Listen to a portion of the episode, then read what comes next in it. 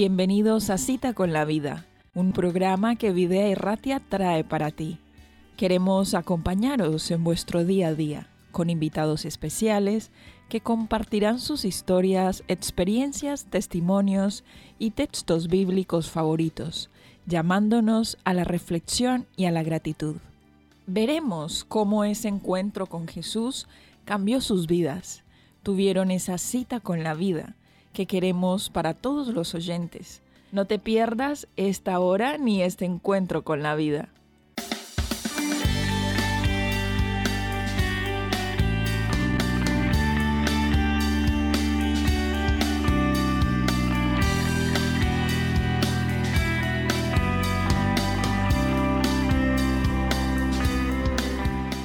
Damos inicio a otro programa más de Cita con la Vida, este encuentro en el cual hago una entrevista a una persona diferente cada vez, la conocemos entre todos y aprendemos también, ¿por qué no?, de su vida.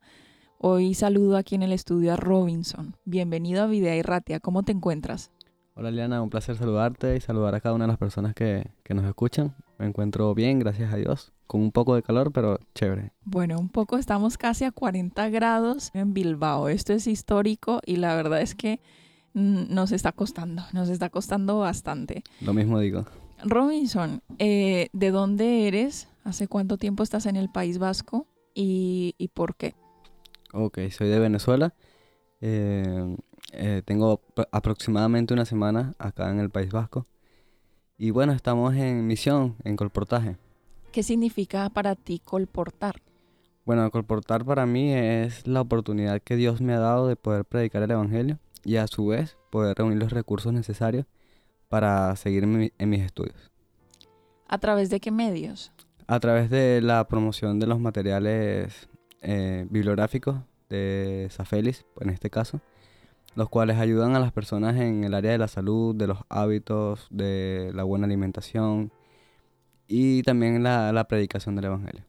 Sí, Safeliz, eh, como muchos conocemos, es una editorial que se encuentra eh, cerca de Madrid, concretamente, y que tiene una trayectoria de muchos años eh, en edición y producción de material de libros, representando a diferentes escritores cristianos. Y de allí es donde vosotros entonces conseguís los libros para poder ofrecerlos y venderlos en este caso aquí en Bilbao. Correcto. Eh, cuéntanos un poco de tu historia de vida también. Antes de, estar al aire, eh, te pregunté y me contaste que, estudias teología. ¿Cuántos años tienes y cuánto te falta para terminar la carrera? ¿Qué, aspiraciones tienes para, para ti a nivel académico, laboral y de vida en, unos años? Ok, tengo 23 años. Eh, estoy en el último año, último semestre de la carrera de teología. Y bueno, mi, mi sueño es poder cumplir el sueño de Dios en mi vida, aceptar el llamado que Dios me ha hecho y poder cumplir o, o, establecerme donde Dios disponga a estar, ya sea como pastor de iglesia o donde Él quiera que yo esté. Bueno, entonces de momento tienes muchas alternativas y estás esperando para que se te definan algunas cosas, para que vayas eh, abriendo y cerrando algunas puertas que Dios te muestre eh, para ver lo que pasa en el futuro. ¿Te, entusiasma lo que, lo que se viene o tienes temores de algún tipo, ansiedades de otro tipo? Sí, bueno, es demasiado emocionante eh, poder saber qué es lo que Dios quiere para mí, pero a su vez también me, da mucho nervio, mucho nervio poder eh, aceptar lo que Dios quiere para mí. Todavía no sé qué es, si será como pastor de una iglesia, si será siendo capellán o misionero, quizás en otras áreas distintas donde se pueda predicar el Evangelio. Pero con muchas ganas, muchas ganas de aceptar lo que Dios llame, eh, lo que Dios diga. Y bueno, de verdad que eso es muy emocionante para mí y bueno, dispuesto a, dar ese paso. Sí, sí, a hacer lo que sea necesario. Robinson, cuéntanos un poquito acerca cómo es tu crecimiento espiritual desde la infancia, en plan, cómo es que tú dices, bueno, de esta manera conocí a Dios y de esta manera lo conozco ahora. Ok. Bueno, este, nosotros llegamos a la iglesia cuando yo tenía aproximadamente cinco años. Y puedo decir de ahí que ese momento yo conocí a Dios.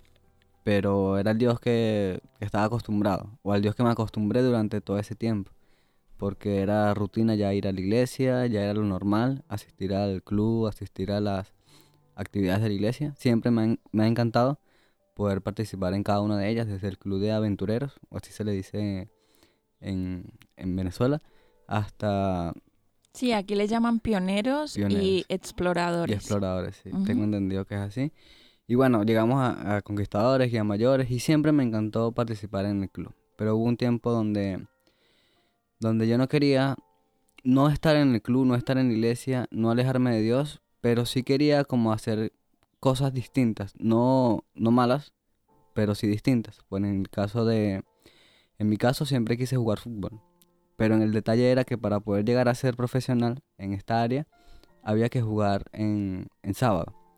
Y, y nunca pude, por así decirlo, jugar un sábado, pero sí dejé de hacer actividades de la iglesia en días de semana, actividades con el club, por jugar. Y esto me fue alejando un poco de ese amor por la iglesia.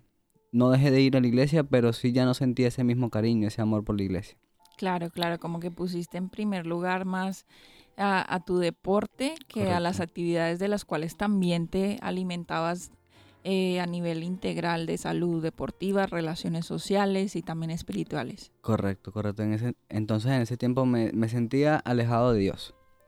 Pero fue después cuando empecé a estudiar en la Universidad Central de Venezuela, el lugar donde estudié por, por dos años aproximadamente, donde yo empecé a buscar más de Dios y me di cuenta de que el mundo no era mi lugar, de que yo fui llamado a estar en un lugar distinto, en un lugar diferente, en un área distinta.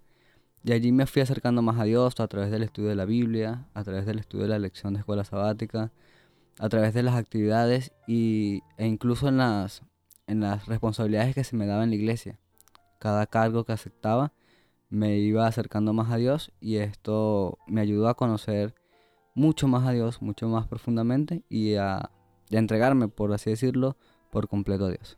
Bueno, yo también eh, al escucharte siento que tenemos que decir también las cosas que, que a veces no andan bien. Entonces cuéntanos eh, si tienes alguna, alguna circunstancia en la vida que dijiste, mi fe me falla, no estoy confiando en Dios, siento que estoy alejándome de Él, porque también a través de esas experiencias que llamamos negativas, la gente puede identificarse con nosotros. No siempre podemos proyectar que nuestra vida espiritual es perfecta, no siempre podemos proyectar que nuestro caminar con Dios es lineal, sino que tenemos altos y bajos. Cuéntanos de, de, ese momento en el cual tú sientes que marcas un antes y después a nivel espiritual porque te pasó algo que te alejó y porque te pasó algo que te acercó.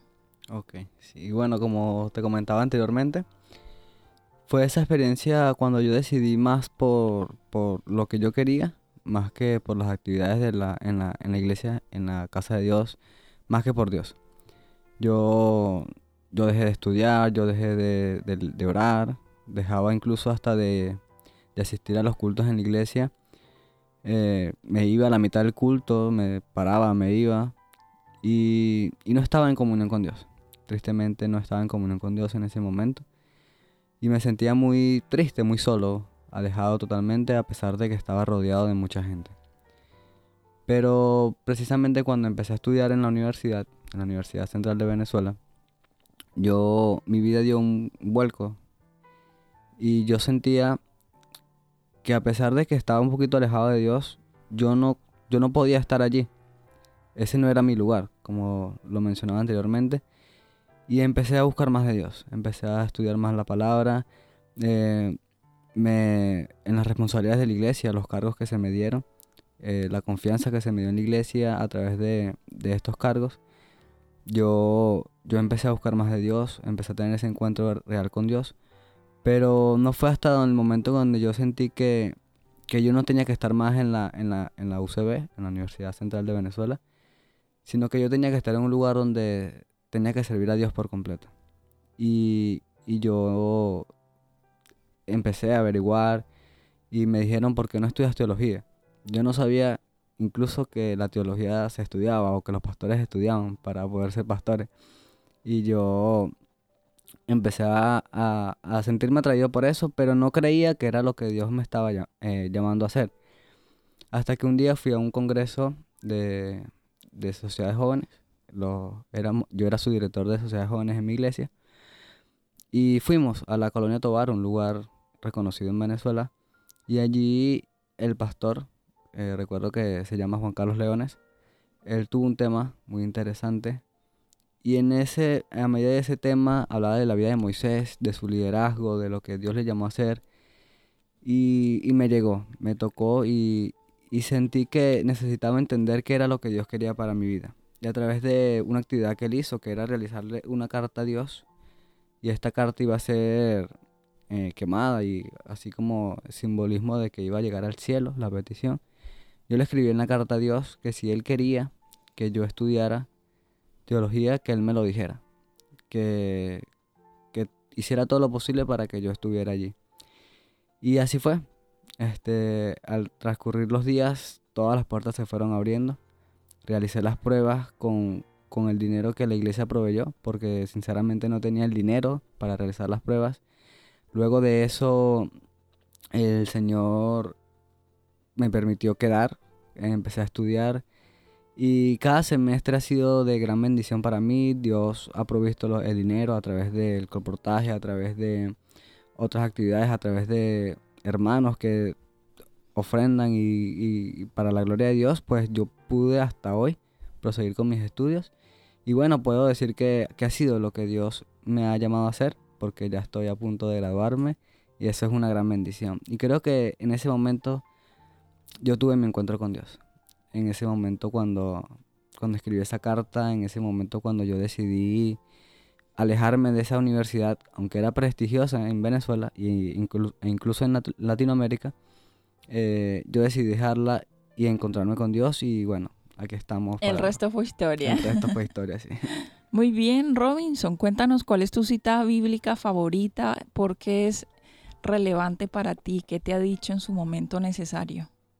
Ok, mi cita favorita, y creo que es la cita favorita de muchas personas en la iglesia, es Josué 1.9 creo que es muy conocida por todos, dice, mira que te mando que te esfuerces y seas valiente, no temas ni desmayes porque Jehová tu Dios estará contigo donde quiera que vayas.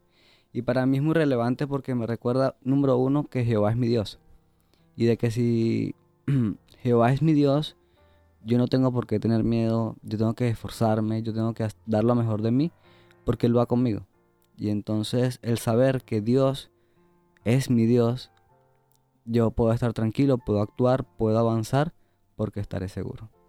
Bueno, gracias. Gracias Robinson por compartirnos tu experiencia de vida, tu testimonio, este mensaje de esperanza que también te llena a ti y llena a muchas personas a través de Josué 1.9.